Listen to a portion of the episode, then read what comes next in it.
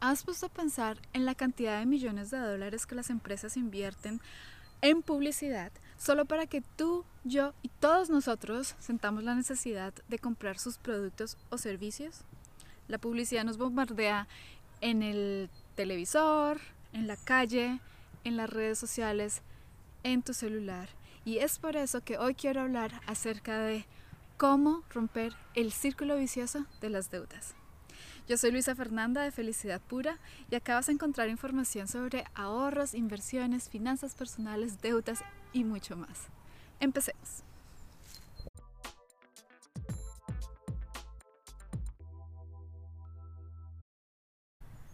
La semana pasada hablamos de cinco pasos para pagar nuestras deudas. Si ya seguiste esos cinco pasos, te habrás dado cuenta de que pagar las deudas no es tan fácil como sencillamente coger la plata y pagarlas, sino que detrás de todo esto hay un proceso psicológico. Las deudas son malos hábitos que se pueden convertir en un vicio. Y tras el hecho, tenemos empresas y psicólogos que se encargan precisamente en el departamento de publicidad de buscar que nosotros desarrollemos una dependencia al consumo. Y es por eso que muchas veces terminamos endeudándonos por cosas que no necesitamos o por cosas eh, que creemos nos van a hacer feliz, pero que al final no. Lo único que nos genera es estrés si no tenemos la plata en efectivo para pagarlas.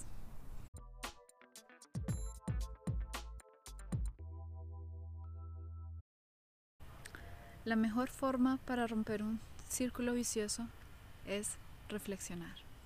Hoy vamos a reflexionar juntas. El primer paso para empezar este proceso es saber qué fue lo que hicimos mal. ¿Cuáles fueron esas decisiones que tomamos que nos llevaron a tener un endeudamiento tan alto?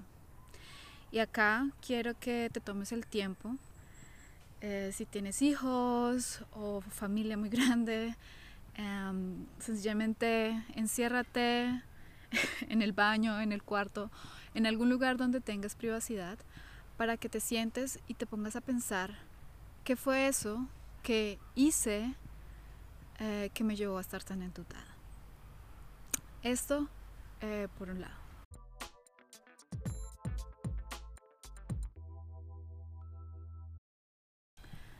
La segunda parte Ah, después de haber mirado qué decisiones fueron las que tomaste que te llevaron a ese endeudamiento, es mirar qué emociones estaban relacionadas con esas decisiones.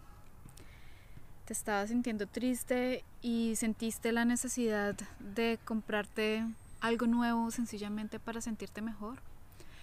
Estabas de mal genio o estabas frustrado y creíste encontrar la solución en esa propaganda en Instagram necesito que te pongas a pensar y si no encuentras ninguna emoción o si no puedes identificar qué emociones pasaron en el pasado, vas a hacer la tarea esta semana de mirar cuáles son tus pensamientos cada vez que vas a comprar algo.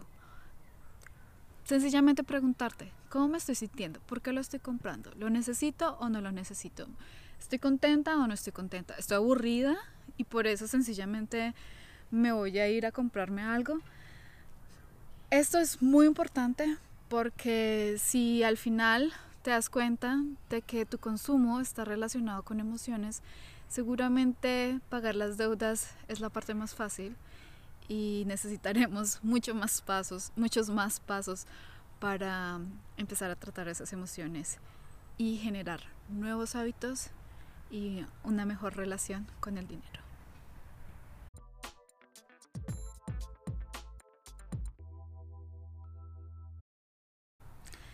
Ya hablamos acerca de las decisiones que tomamos y de las emociones. Ahora es tiempo de hablar de un presupuesto.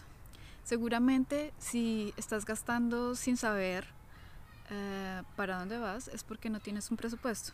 Básicamente estás navegando sin un mapa y así es muy difícil. Eh, es muy difícil porque perdemos de vista cuánto tenemos, cuánto nos podemos gastar. Y ya que estás identificando tus errores y estás haciendo la tarea de saber si tienes algún tipo de emoción ligada al consumo, es muy bueno que tomes todas las herramientas posibles para lograrlo. Y por eso es hora de generar un presupuesto donde te definas cuánto de lo que ganas le vas a dedicar a ese gusto que te quieres dar. Por ejemplo, yo soy un amante de la comida, me encanta ir a restaurantes y precisamente tengo un presupuesto solo para eso. Pero entonces ya sé que no voy a ir todos los días o todos los fines de semana a un restaurante, sino que sencillamente una vez al mes tengo ese pequeño gusto de escoger el restaurante que más me gusta, la comida más deliciosa, disfrutarlo y dármelo a mí como si fuera un regalo. Entonces, acá recuerda, haz tu presupuesto.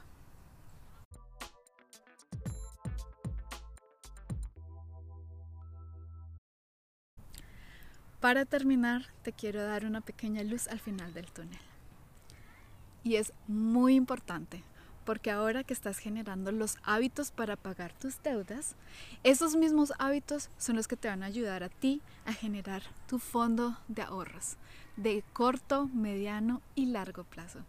Es decir, con lo que estás haciendo ahorita, con toda la responsabilidad que estás tomando y el trabajo que te estás tomando para pagar tus deudas, luego vas a sencillamente súper fácil empezar a ahorrar para hacer tus sueños realidad.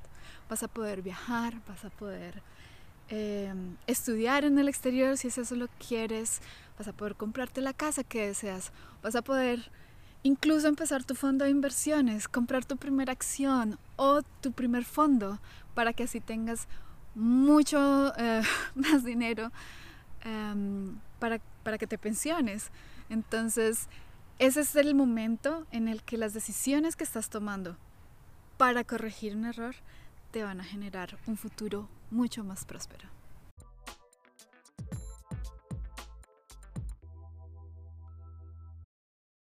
Si te gustó, dale like, síguenos en el botón rojo y dale click a la campanita para que te lleguen notificaciones cada vez que subamos un nuevo video. Si sientes que esta información le puede ayudar a alguien más, por favor compártela y ayúdanos a generar una comunidad de mujeres independientes financieramente. Yo soy Luisa Fernanda de Felicidad Pura y hasta la próxima.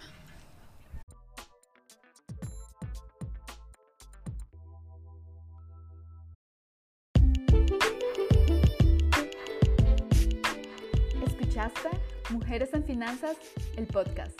Me alegra mucho que nos hayas acompañado hoy y espero que estés con nosotros en el próximo episodio.